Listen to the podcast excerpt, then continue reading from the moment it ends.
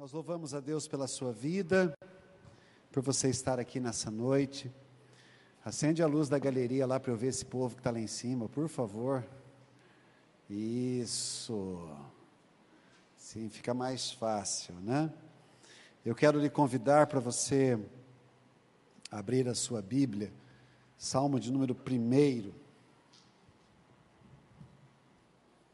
Salmo de número 1.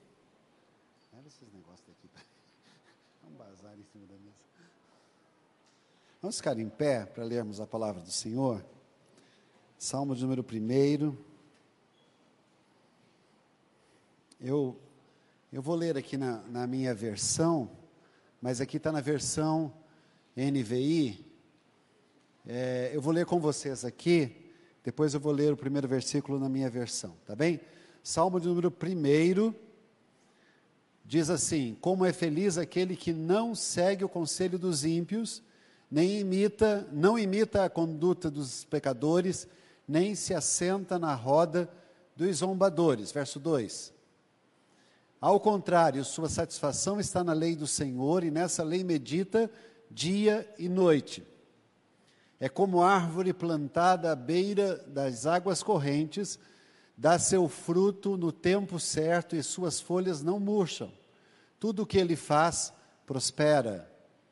Não é o caso dos ímpios, são como a palha que o vento leva. Por isso, os ímpios não resistirão no julgamento, nem os pecadores na comunidade dos justos. Verso 6: Pois o Senhor aprova o caminho dos justos, mas o caminho dos ímpios leva à destruição. A minha versão, o verso primeiro diz assim: Bem-aventurado o homem que não anda segundo o conselho dos ímpios, nem se detém no caminho dos pecadores, nem se assenta na roda dos escarnecedores. Vou ler mais uma vez. Bem-aventurado o homem que não anda segundo o conselho dos ímpios, nem se detém no caminho dos pecadores, e nem se assenta na roda dos dos escarnecedores. Curva sua cabeça, feche seus olhos. Pai, nós oramos, Senhor, que o Senhor fale ao nosso coração nesta noite, Pai, que essa palavra ela possa trazer é, orientação, direção ao coração de cada um dos teus filhos aqui, Senhor. Que nós possamos sair daqui instruídos por esta palavra. Nós oramos em nome de Jesus. Amém. Amém. Pode estar assentado. Pessoal da mesa, eu preciso de retorno. Ah, existem. É, foi, foi juntado na Bíblia, né? 150 salmos. Mas, ah, historicamente, se você começa a estudar sobre isso, é, não foram só 150 salmos que foram escritos. Os salmos eles tinham é, a capacidade de fazer uma coisa que a escola não não existia escola para todo mundo. Então, quem o pessoal que já passou por faculdade sabe o que eu estou falando aqui. Há uma coisa chamada transmissão oral. A história que é transmitida de maneira oral. A história que é transmitida quando o pai conta a história para o filho. E depois o filho vai contar para o neto, depois vai contar para o outro, vai contar para o outro. E a história, quando ela é contada na transmissão oral, ela começa a ficar mesclada, misturada, porque quem conta um conto sempre aumenta um ponto. Então o que, que eles faziam? Eles faziam versos, faziam músicas. Porque quando você faz o verso, você faz a música, é mais difícil você alterar o conteúdo. Então, na transmissão oral dos povos antigos, tinha o que se contava e o que se cantava. Muitos desses salmos que a gente tem são salmos que eram cantados, eram declamados. Por exemplo, o salmo de número 119, o maior salmo que tem na Bíblia. Algumas versões hoje já não trazem mais isso, mas as versões mais antigas começam a dividir por versos e colocam um nome esquisito em cima do verso. Um aparece Aleph, Bef, Gimel, Dalet, Re, Te. Isso dali é uma coisa que muita gente não, muita gente não sabe o que é aquilo dali. E dali é o alfabeto hebraico. Aleph é a letra A, Bef, letra B, Dalet, letra D. Então é o alfabeto, não é a sequência do nosso. Não é a sequência do nosso, mas é o alfabeto hebraico que está lá. Então aquelas, cada verso daquele tem um tema. Cada verso daquele tem uma explicação, uma razão de ser. E o Salmo primeiro, um salmo muito interessante, um, o livro de Salmo ele é, ele é dividido em três, três partes. E esse é o primeiro livro de Salmo. Quando a gente estuda, a gente aprende que é o primeiro livro de Salmo é do Salmo 1 até o Salmo 41. É o primeiro livro de salmo que existe. Tem 150, mas é dividido em três. E aí você vai encontrar esse primeiro salmo escrito. Um salmo que é, muitos atribuem a Davi ter escrito esse salmo. E ele vai, ele, ele é, é falado, é cantado numa maneira de é, reafirmar a fé do homem em Deus e a consequência da fidelidade deste homem ou a consequência da infidelidade desse homem. O salmo é muito interessante que ele trata as duas coisas, trata a fidelidade e trata a infidelidade. Trata a bênção e trata a consequência. Trata o presente e trata a eternidade. E ele vai falar em palavras simples que todo mundo conseguiria entender, usando recursos do dia a dia deles, porque eles eram agricultores, mexiam com palha, a palha seca o vento espalhava, a palha era usada para ser queimada, quando a palha queimava, ela desaparecia, a, a, sua forma desaparecia. Ele está falando o quê? Da destruição do corpo físico. Do corpo físico. Quando você é, enterra uma pessoa, passado alguns anos, você vai lá ver, não tem nada, tem alguns ossos só e acabou, não tem mais nada. A destruição, a palha que é consumida, que perece fala dos relacionamentos sociais e do testemunho, quando ele diz: Bem-aventurado o homem que não anda no conselho dos ímpios, quer dizer, o que o mundo está dizendo tem que ser questionado por aquele que serve o Senhor, e não o inverso hoje que está sendo feito. O mundo diz e os crentes entram dentro da igreja e começam a questionar o que a igreja está fazendo. Questiona o que o pastor está falando, questiona o que a igreja está dizendo, não é bem assim, não concordo, não aceito. Meu irmão, você não está aqui para concordar, aceitar, você está aqui para obedecer o que a Bíblia diz. E ponto final. Ah, eu não concordo, o problema é seu. Um dia você vai chegar diante de Deus, vai explicar para Ele. Porque a Bíblia diz o seguinte: seja fiel até a morte, e eu dar-te a coroa da vida.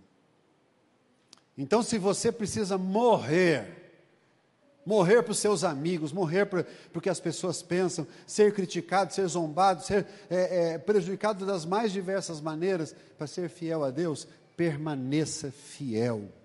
O apóstolo dizia o seguinte: combati o bom combate, terminei a carreira, mas eu guardei a minha fé. Não troque a sua fé por nada. Não troque a sua fé pelo aplauso, não troque a sua fé por qualquer outra coisa.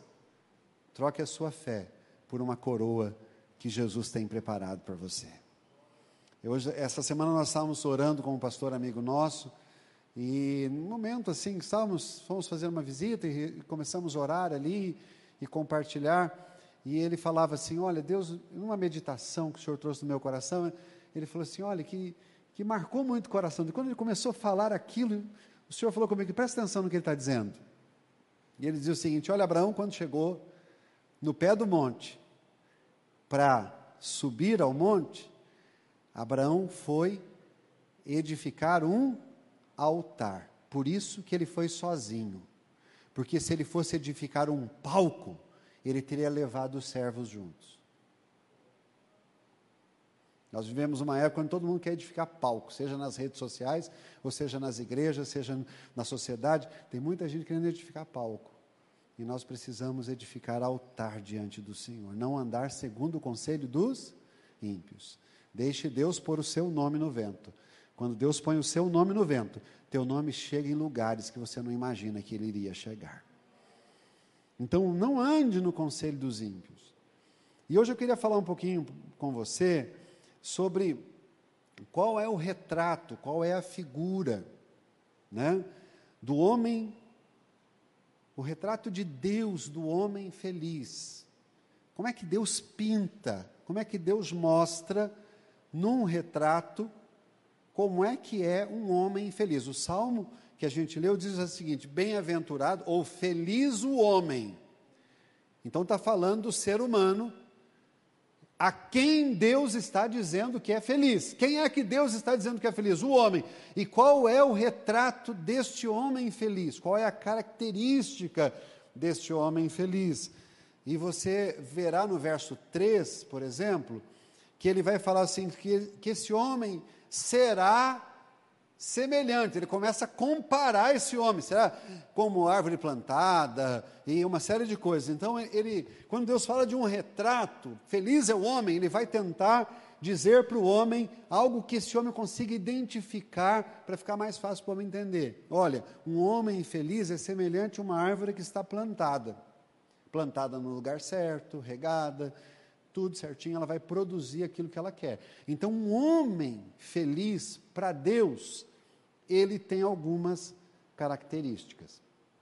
Ele tem algumas coisas que a gente é, pode pensar. Eu quero falar com você algumas delas. A primeira que eu quero falar para você é que esse homem, ele tem vitalidade. Diga isso, vitalidade.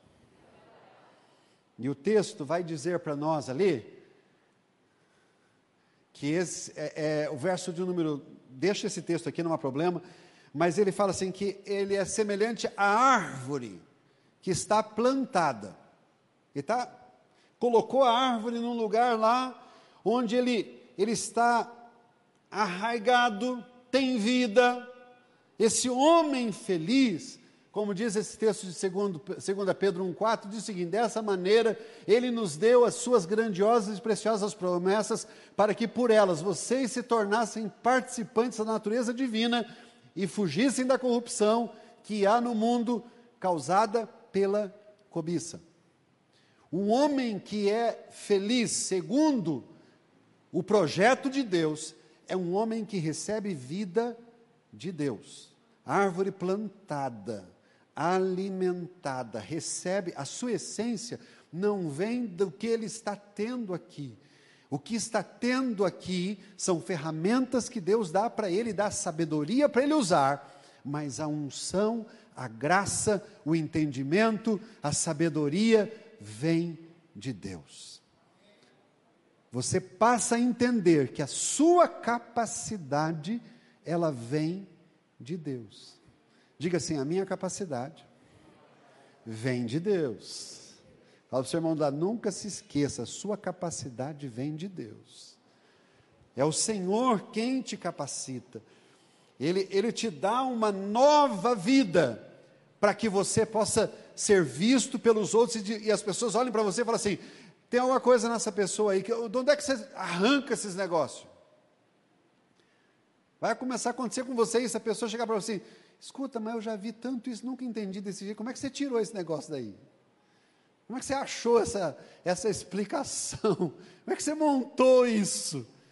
E você vai poder parar, respirar e dizer o seguinte: essa capacidade vem de Deus. Vem dele. A essência vem dele.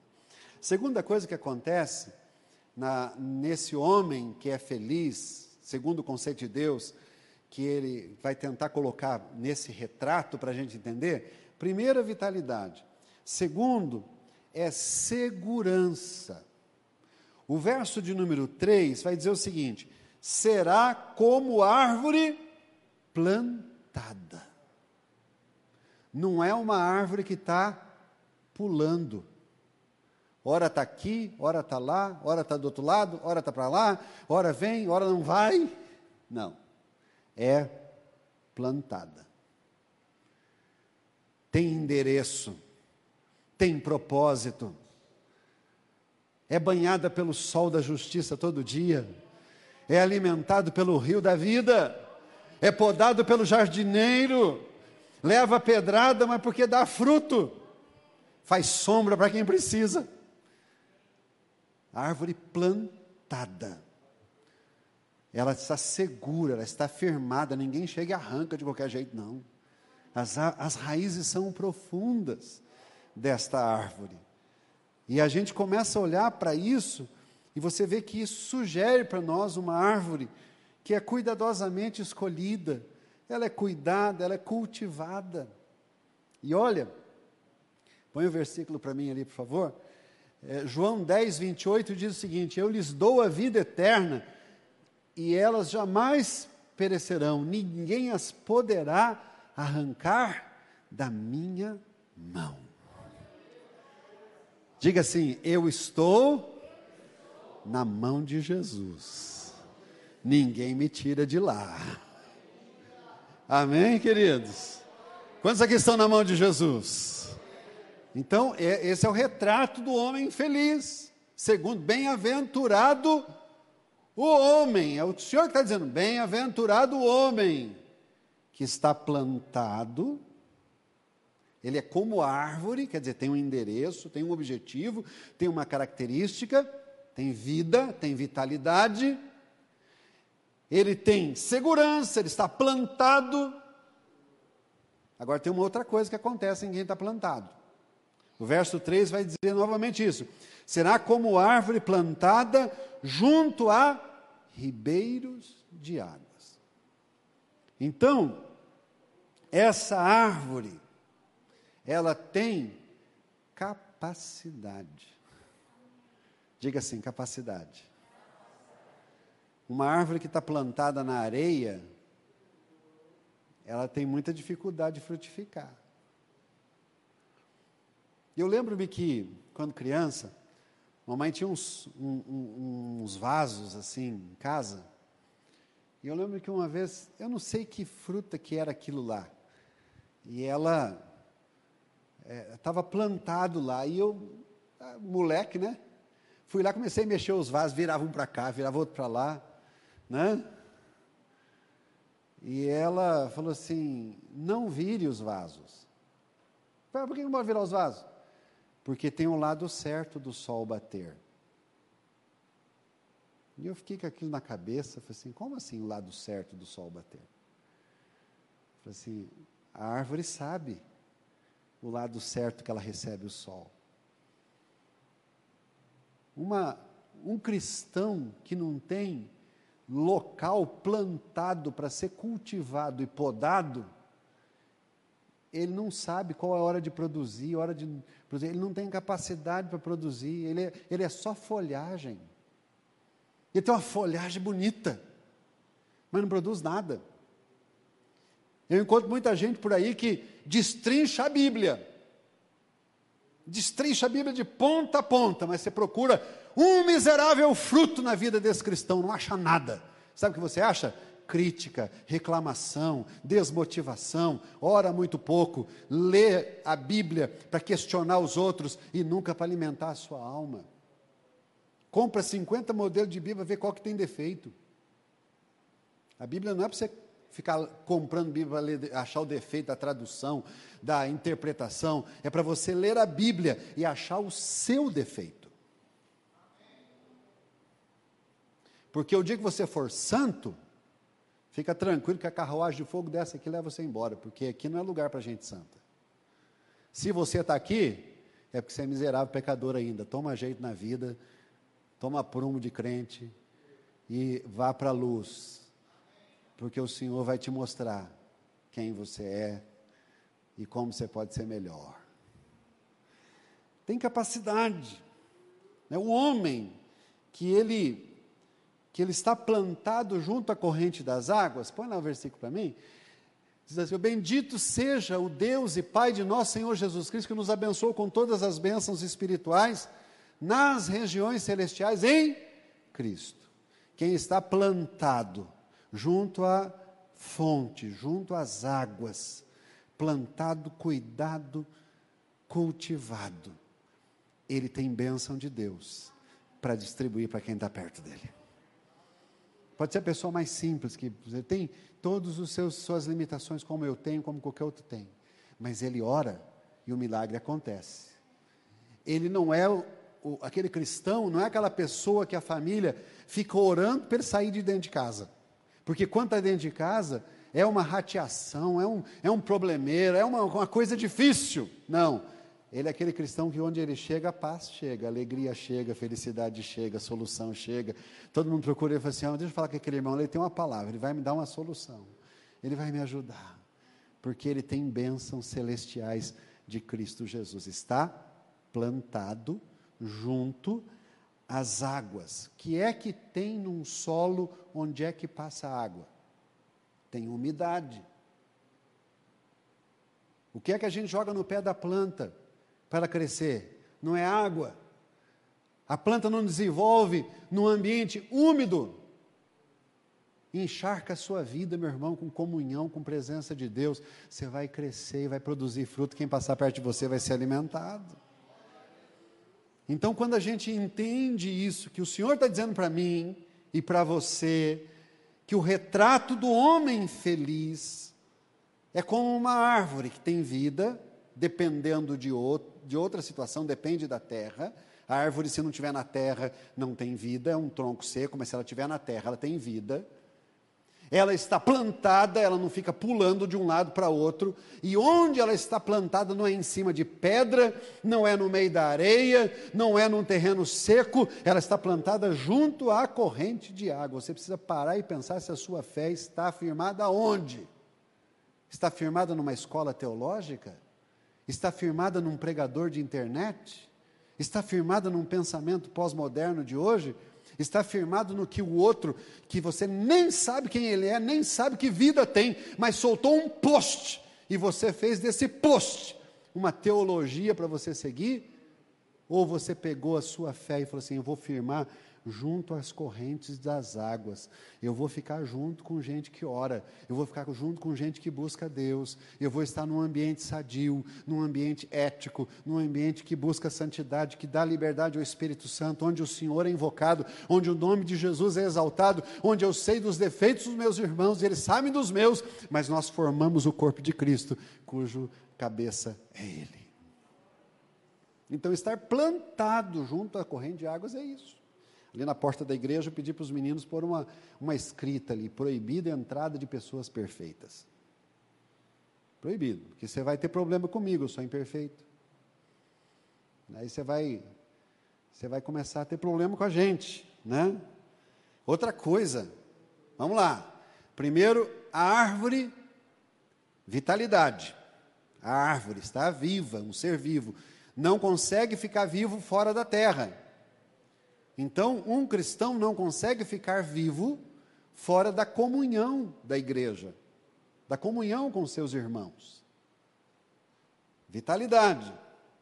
Segurança, ele está plantado, tem raízes. A segurança dele está nesse rio de vida, de onde ele se abastece todo dia, a comunhão com o Senhor. Então ele tem capacidade e isso vai gerar nele uma quarta coisa: vai gerar nele fertilidade. Vai gerar nele fertilidade. Quando gera fertilidade, o verso 3, novamente, diz assim: a qual dá o seu fruto. Dá o seu fruto, diga assim: dá o seu fruto. Fertilidade. É uma pergunta que a gente tem que fazer para nós sempre: quais frutos nós estamos dando? Gálatas 5, 22 e 23, dá uma listinha básica para você se identificar, né? Dá uma listinha básica, vamos lá? Mas o fruto do Espírito é o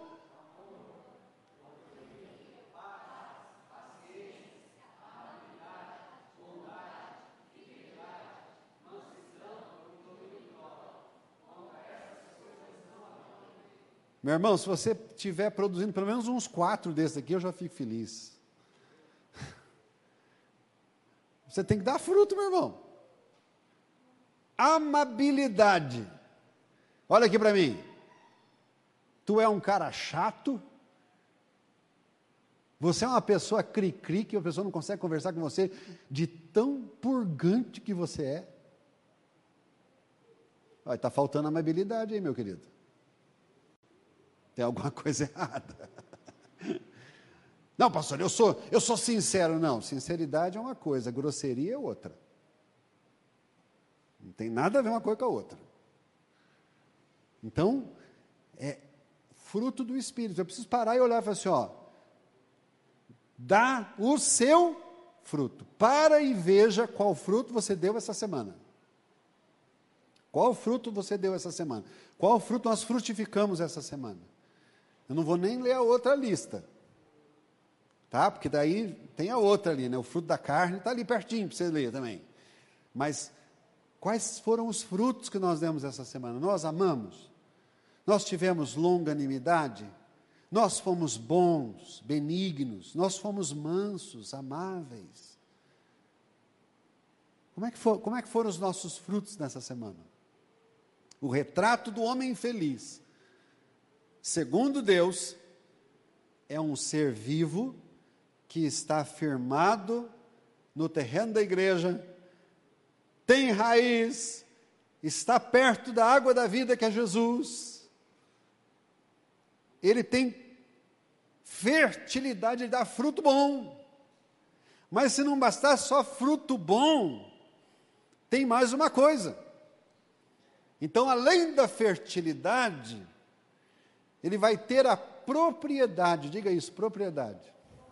Verso 3 vai dizer o seguinte: será como árvore plantada junto à ribeira de água, a qual dá o seu fruto quando? Na estação certa.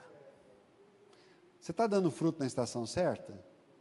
Ou você está dando fruto onde é que não é para frutificar, fazendo aquilo que não tem que fazer, para quem não deve fazer. Quem, quem está sendo guiado pelo Espírito Santo, na hora certa de soltar o fruto, solta. Na hora que não é para soltar, não solta. Entende? Na hora que é para chamar a pessoa, para conversar e tratar aquilo, trata. Na hora que é para amar, ama. Na hora que é para fazer, vai fazendo, na estação certa, no momento certo. Jesus Cristo, uma certa vez, ensinando os discípulos, falou o seguinte: olha, se teu inimigo tiver fome, vai fazer o quê? Dar de comer. Tiver sede, é para dar de. Se quiser o vestido, é para dar também a capa, a túnica. E se seu inimigo quiser andar uma milha, você tem que andar a segunda milha. Eu acho que eu já falei isso aqui na igreja. A lei romana dizia que se um romano estivesse carregando um pacote, e ele passasse perto de um judeu, ele falava assim: me ajuda a levar esse pacote. E o judeu tinha que levar o pacote. Mas a obrigação do judeu era levar uma milha só. E é por isso que Jesus fala assim: olha, se teu inimigo quiser que você carregue uma milha, carrega a segunda. Porque quando dava uma milha, mil passos, né? Dava uma milha, ele podia soltar o pacote e ir embora. Ele estava livre, já tinha cumprido o que tinha que ser feito. Mas o Senhor falou assim: olha, é hora de frutificar, é hora de não frutificar. É hora de você fazer, é hora de fazer. Então nós precisamos ser guiados pelo Espírito Santo de Deus. Guarda isso no seu coração, ó. Vamos lá? Diga assim: vitalidade, segurança, capacidade, fertilidade, propriedade. Tem mais uma coisa tem a perpetuidade. Você não é um cristão de temporada. Você tem história e a sua história vai se mantendo. O teu testemunho vai se mantendo. E aí vai dizer aqui, ó, verso 3 novamente. Pega o verso 3 aí, vamos lá? Quando termina dizendo: "A qual dá o seu fruto na estação própria e cujas folhas não caem. Olha que coisa, irmão. A sua história não, não sepulta, a tua história não acaba. Você passa e vidas são tocadas, passa o tempo, alguém chega para você e diz assim: Olha, naquela altura você deu uma palavra, você fez uma oração, e isso frutificou na minha vida. Né? É, eu, eu fico pensando assim, que nós precisamos entender sempre isso. Há uma diferença entre herança e legado. Herança é o que você deixa que as pessoas podem perder ou ganhar. Legado é aquilo que você deixa dentro das pessoas. E isso ninguém tira.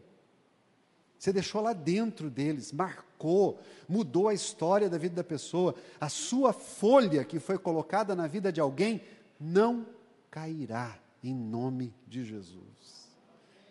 Amém, querido? A palavra que você semeou na vida de um filho, um dia vai nascer. A oração que você faz pelo seu esposo, um dia terá resposta. Aquilo que você colocou diante do Senhor, a sua oração não voltará vazia diante daquele que pode todas as coisas.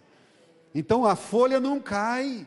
Vem o vento, vem a luta, vem a dificuldade, vem o que for a folha até dá uma arranhada, uma rasgada lá, mas ela permanece lá, só vai cair de lá o dia que o Senhor falar, chegou o tempo. Então isso é perpetuidade, aquilo que Deus está dando para você vai se perpetuar na vida dos seus filhos, dos seus netos, dos seus bisnetos, até a vinda de nosso Senhor Jesus Cristo.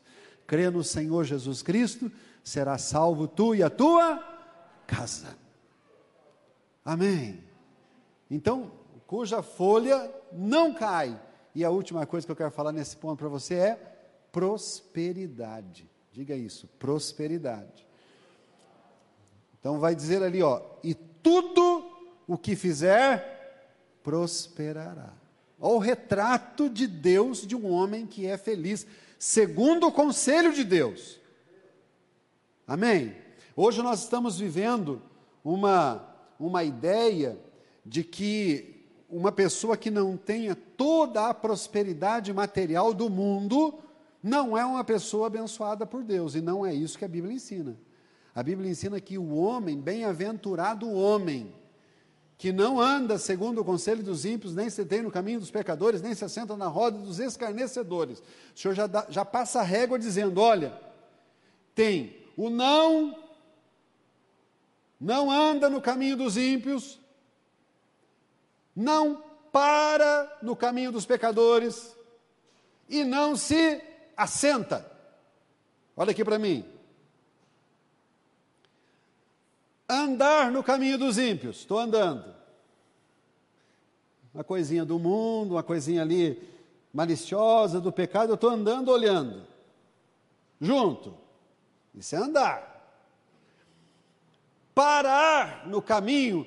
Tem um lugar, você vai lá e para. Eu vou, vou parar para comer, eu vou parar para discutir, eu vou parar para relacionar. Parei, parei o objetivo da minha vida, parei para ficar no caminho dos pecadores.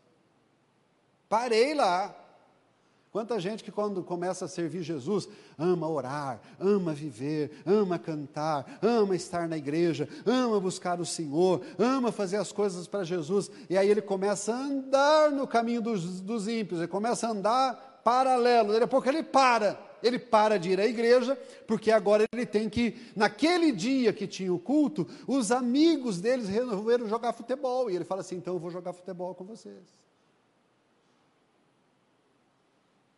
Aí ele para de ir porque ele gosta do culto em determinado momento. E a igreja mudou o horário do culto. Se a igreja mudou o horário do culto, eu não vou mais, pastor, porque eu não gosto de culto nesse horário.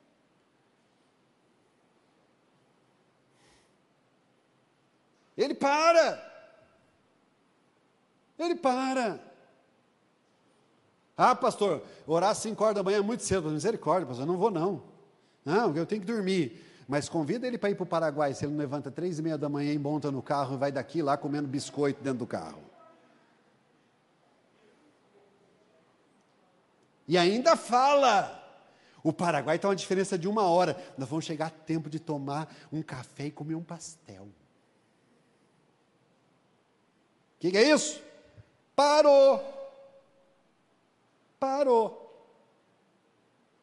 E o pior é aquele que vai lá e se assenta. Pega um banquinho, né? E ele se assenta. É um grupo lá reuniu, falou assim: nós vamos falar.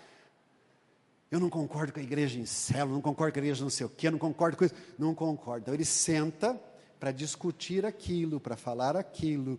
E aí eu faço uma pergunta: isso edificou você no quê? No que é que isso edificou você?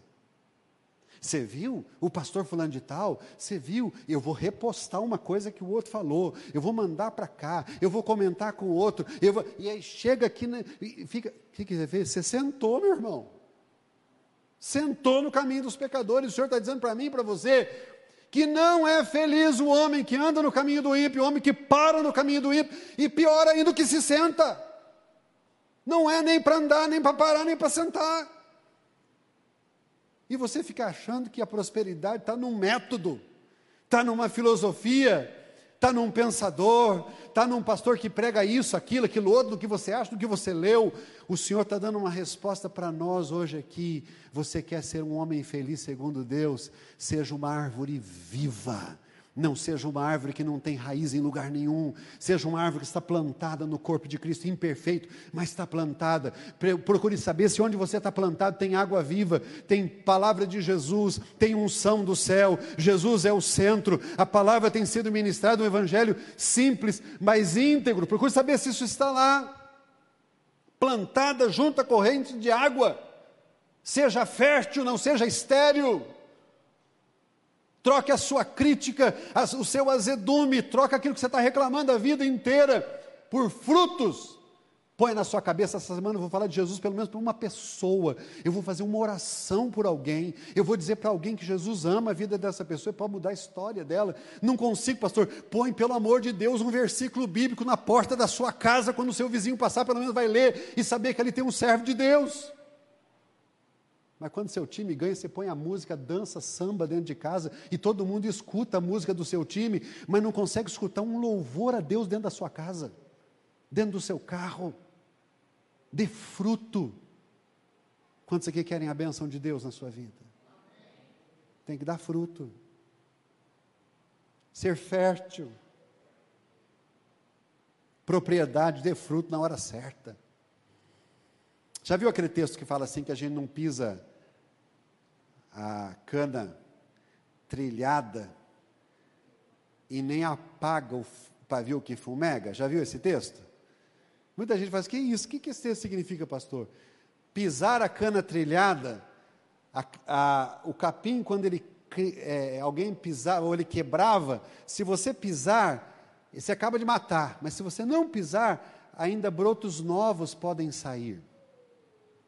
Pavio que fumega é o pavio que precisa chegar lá e puxar ele, puxá-lo para fora, para que a chama volte a aparecer. Então, se você sabe que teu irmão está com dificuldade, com problema, com luta, não chega apontando o pecado dele, meu irmão. Está vendo? Está assim porque Jeová está quebrando você. E é só o começo, vai ficar pior ainda. Isso é pisar cana trilhada, gente. O irmão está lá quase não conseguindo orar, e você diz assim: você vai ver a hora que Deus pesar a mão na sua cabeça, aí que você vai ver. O inferno está te esperando. Misericórdia, irmão. Se o irmão está lá desanimado, chega para ele e fala assim: querido, eu posso orar com você? Eu vou te levar na presença de Deus. Abraça esse irmão fala: Jesus, aqui meu irmão, o senhor sabe como é que ele está, o senhor sabe aguentar o coração dele. Quem sabe ele está desanimado hoje, mas eu quero orar por ele, eu quero abençoar a vida dele. Jesus, põe paz no seu coração, põe alegria, põe esperança, que ele volte a ter a alegria da salvação, perdoa os pecados, renova, fortalece. Você está fazendo o quê? Você está pegando o pavio do irmão e puxando para fora. Está puxando para fora o Espírito Santo está na sua vida, começa a encher a vida dele, porque ele está assim, amém, glória a Deus, aleluia, você sai, ele vai dizer depois, que bênção aquele irmão ter orado comigo aquele dia. Como foi gostoso, como foi bom. Querido, existe um segredo, tá? Existe um segredo para a gente ser feliz. Existe um segredo. E eu queria passar rapidinho por uns pontos desse segredo que o Senhor coloca para nós nessa noite. Primeiro segredo que tem é o arrependimento. Diga isso, arrependimento. Romanos 3:23 diz assim: Todos pecaram e separados ou destituídos estão da glória de Deus. Então não existe ninguém que não é pecador. Amém? Não tem ninguém, todo mundo pecou. Mas uma pessoa que se arrepende é uma pessoa que entende aquilo que eu acabei de falar aqui agora. Ele não anda no caminho dos ímpios. O cara que é arrependido, ele é vacinado. Ele vê que aquele caminho vai dar para o torto, ele já sai dele. Eu não tenho compromisso com isso daqui. Está entendendo? Isso é arrependimento. Eu já andei nesse caminho. Eu já sei onde isso vai dar. Eu não vou brincar com esse pecado. Então eu não ando no caminho. Eu não paro no caminho dos pecadores. A menos que o Senhor me dê uma palavra de ir lá evangelizá-los, mas eu não paro. Não tem lugar no meu coração para o pensamento que fira a palavra de Deus. Eu não paro. E pior ainda, eu não me assento eu não me assento. Ah, você é chato, você é ignorante, você é fanático, você é o que for, chame você do que te chamarem. O importante é se você está tendo paz com Deus ou não. Porque é o sangue de Jesus que nos purifica de todo pecado, é Ele que nos põe lá em cima. Não é a conversa teológica de piada, de é, amargura, de xingamento, de besteira que vai me colocar no céu. O que me coloca no céu é meu relacionamento com Jesus. Então eu não vou andar no caminho do pecador, não vou parar e não vou me assentar. Então é o seu primeiro segredo. O segundo segredo é fé. Diga isso, fé. O verso 2 diz assim: olha, é, antes tem o seu prazer aonde? Na lei do Senhor. Então, um outro segredo para você vivenciar todas essas, essas coisas que eu disse para você ali, vitalidade, é, perpetuidade, frutos, você viver tudo aquilo, primeiro, você tem que tomar um posicionamento de não andar no caminho do pecador, nem parar, nem sentar. Segundo, você precisa crer. Crer na palavra de Deus. Crer a despeito do que os outros pensam. Eu preciso crer.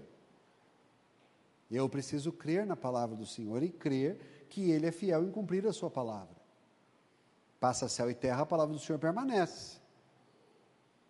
Então eu preciso ter a minha fé firmada né, no, no, no que o Senhor disse.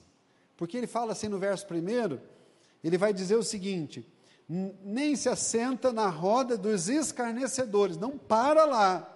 A minha fé não está firmada no que as pessoas estão dizendo, no conceito da pós-modernidade, no conceito hoje que o mundo tem de igreja, de, de família, de. Não tá firme, minha fé não está nisso, minha fé está no que a Bíblia diz. A Bíblia falou que é desse jeito, eu vou estudar, vou crer e eu vou viver isso daqui.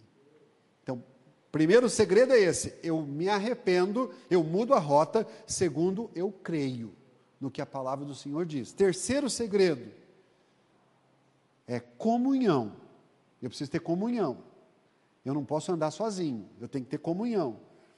E diz aqui o verso 2, assim, olha, antes tem o seu prazer na lei do Senhor, e na sua lei medita dia e noite. Então é comunhão com o Senhor, dia e noite. Essa semana eu tive uma semana muito agitada, muito, muito, muito agitada. Muita, muita coisa. O que, que eu fiz? Todo momento que eu entrava no carro, a Bíblia estava tocando. Todo momento, todo momento que eu entrava, e eu carreguei algumas pessoas no carro. E eu entrava, a hora que ligava, a Bíblia começava, a leitura bíblica. Teve uns que eu carreguei no carro, eu ficava olhando assim, falando, isso aqui é a melhor coisa que você tem para ouvir hoje, melhor do que notícia, melhor do que qualquer outra coisa. Você vai encharcando a sua mente com a palavra de Deus, com a Bíblia Sagrada. Medita na palavra do Senhor dia e noite. Isso vai gerar em você obediência. Tá bem? Vai gerar obediência. Então, quatro coisas: arrependimento, fé, comunhão e obediência. Vai gerar essas quatro coisas em você. Esse é o segredo. Se eu quero ser um homem feliz, bem-aventurado, como Deus diz, vivenciando todos aqueles princípios que eu falei, eu preciso viver isso daqui. Como é que eu faço? Eu me arrependo, eu tenho fé, eu obedeço a palavra do Senhor e eu tenho comunhão com Ele. Amém? Vamos parar aqui, eu quero orar com você.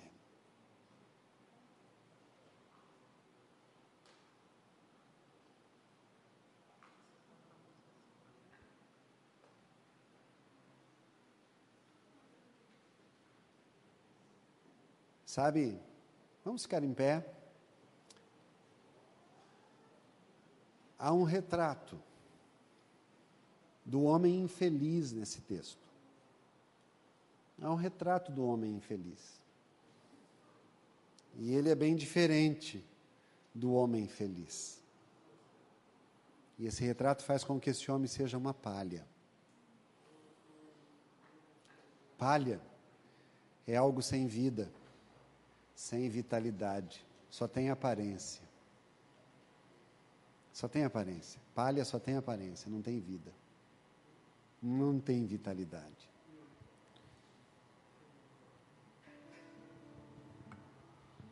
Esse retrato fala que esse homem será condenado. O Senhor um dia vai encontrar com a gente, vai querer ver onde é que está a nossa vida. Onde é que está a nossa vitalidade? Pelas nossas palavras nós seremos absolvidos ou seremos condenados. Esse ímpio ou esse infiel que não é um homem segundo o coração de Deus, um dia ele será separado dos justos. Ele será separado dos justos. E ele irá perecer. E eu oro para que cada um de nós aqui possamos hoje falar: Senhor, eu quero ser igual esse retrato que o Senhor falou aí, ó, de um homem feliz no conceito de Deus. Coloque a sua mão no seu coração. Feche seus olhos agora.